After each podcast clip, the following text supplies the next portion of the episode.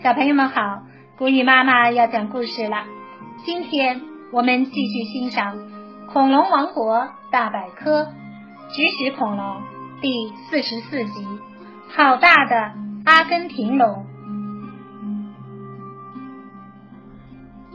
恐龙小档案：名称阿根廷龙，聪明指数两颗星，出现时期白垩纪晚期，身长。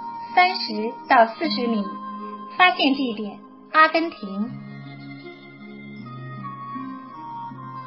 事实上，科学家对阿根廷龙的研究还只是停留在最初的阶段，因为到目前为止，科学家们都没有得到完整的阿根廷龙骨骼化石。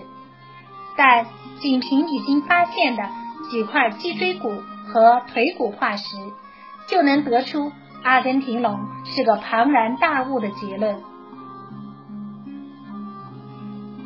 是否有古板？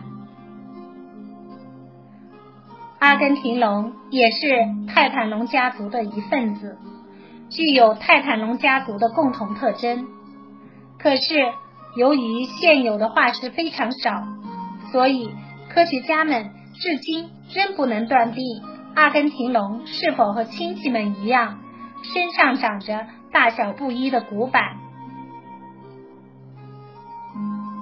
最大的恐龙，阿根廷龙是泰坦龙家族中最大的一种，其身长最长可能超过四十米，它们的一块脊椎骨就有一点五米，可以承受重量的中心部分有一棵小树那么大。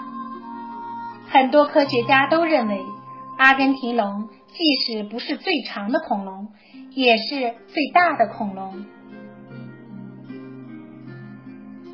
超乎想象的体重，阿根廷龙的平均体重在七十吨左右，最重的可能会接近一百吨，也就是相当于两头万龙，或者是二十头现在的大象的重量。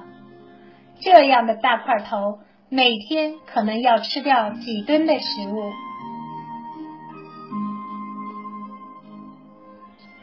史前世界是啥样？在恐龙这个统治地球的主宰者灭绝之后，另一些动物便趁机占据了主宰者的位置，比如恐鸟。恐鸟是一种体型巨大的但不会飞的鸟类。出现在距今约六千五百万年前。别看它们体型巨大，但跑起来却非常轻盈，动作敏捷，可以说是奔跑健将。这一集就到这儿了，小朋友们，我们下次再见吧。